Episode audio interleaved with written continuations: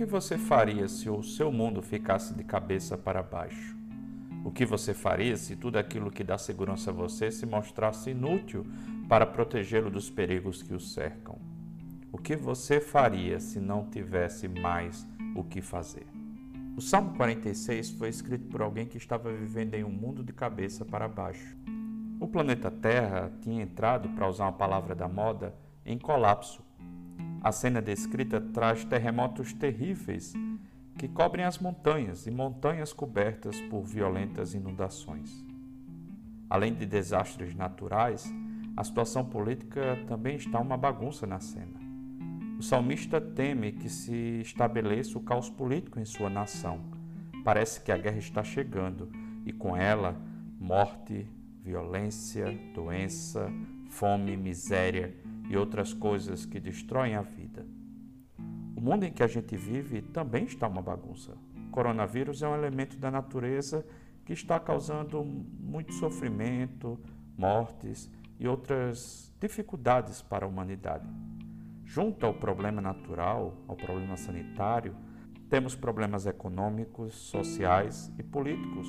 Hoje, o mundo também está de cabeça para baixo. Quando o mundo está de cabeça para baixo, o que a gente pode fazer? O Salmo 46, que é o salmo que eu estou usando nessa reflexão, ajuda cada um de nós a viver em paz quando o mundo ao redor está um caos.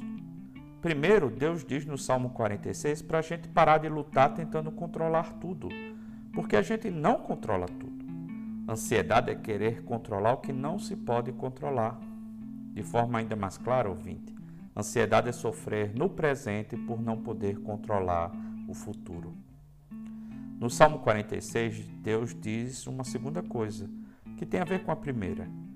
É como se Deus se dirigisse diretamente a mim, dizendo: Flávio, eu sou Deus, você é só um ser humano. Ele diz a mesma coisa a você, ouvinte.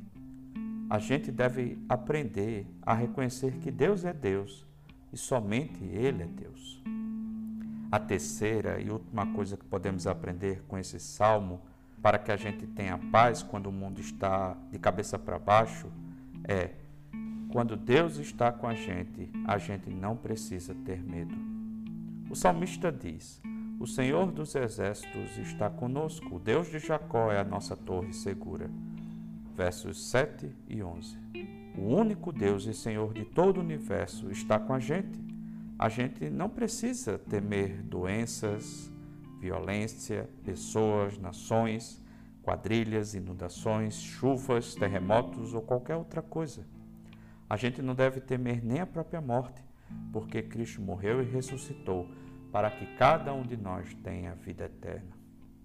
Diga, ouvinte, parafraseando o salmista: Deus é o meu refúgio e a minha fortaleza. É Ele quem cuida de mim, por isso eu não temerei.